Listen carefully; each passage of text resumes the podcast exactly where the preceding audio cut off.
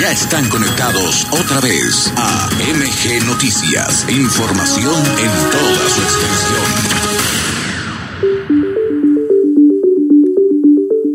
Muy bien, son las seis de la tarde con 32 minutos. Roberto Mendoza, nuestro editorialista de cabecera, como cada semana, arranca esta semana con su espacio de opinión. Te escuchamos con mucho gusto, mi querido Roberto. Muchísimas gracias, Jesús. Fíjese que en nuestro país hay al menos tres momentos de los que se componen la realidad. Lo que pensamos, lo que decimos y lo que de verdad hacemos. Esa es una de las causas del por qué no siempre las encuestas en México son un reflejo de lo que sucede en el mundo real.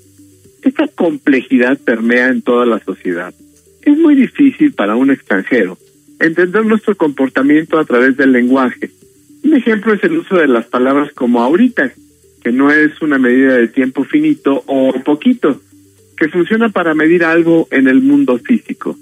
Estos ejemplos sirven para reconocer nuestras sutilezas del discurso.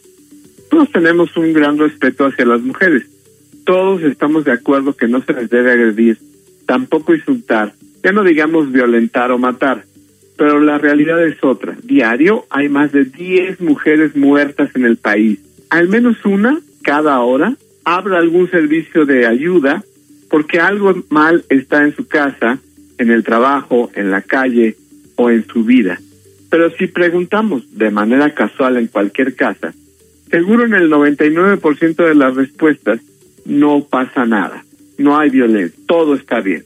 Esta actitud, la del no pasa nada, hay que reconocerlo. Es una educación que recibimos de las mujeres. Importan también los medios de comunicación, sobre todo para la generación de los 35 años en adelante, porque nos educaron con las telenovelas y películas que reforzaban la idea de un machismo incluso aplaudido, que no reflejaba la realidad aunque el marketing de los anunciantes así lo aseguraba. Esas acciones y reacciones estaban solo en la mente de los escritores y guionistas y fueron usados por el gobierno para generar un cómodo y conveniente sentido común. Hoy son las mujeres jóvenes las que se han liberado, sobre todo porque hay más medios donde expresarse y no existe la hegemonía de unos pocos. Las redes sociales han permitido que las mujeres no se queden calladas y poco a poco tomen el lugar que siempre debieron tener en la sociedad. Las mujeres no son un complemento ni un elemento de una sola dimensión, son personas, seres humanos. El sexo no hace diferencia, solo es una cuestión física, no es mental ni condicionante de capacidad. Esta realidad que muchos niegan en su cabeza y en sus opiniones está sucediendo y es difícil de comprender para las generaciones más adultas, sobre todo para los hombres, que incluso con miedo y rabia ven que se está desmoronando un férreo patriarcado, que ese sí es conservador, mentiroso y ofensivo. El presidente es uno más que convenientemente no lo entiende.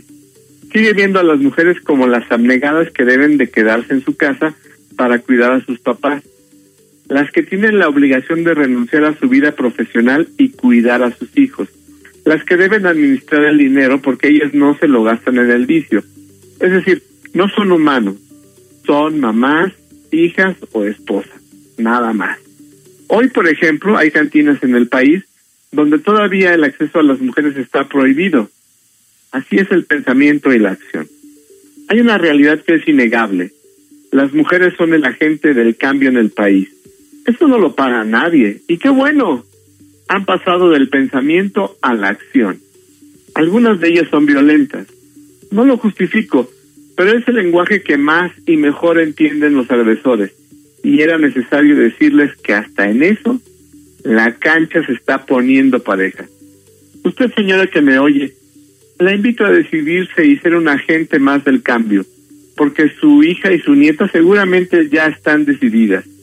El mensaje más contundente será conocido este próximo 6 de junio. Es el momento y lo celebro. Muchísimas gracias a usted que me escucha y a ti Jesús, muy amable. Gracias Roberto, te mando un abrazo. Vámonos con más, estamos en vivo 6:37 de este lunes 8 de marzo 2021.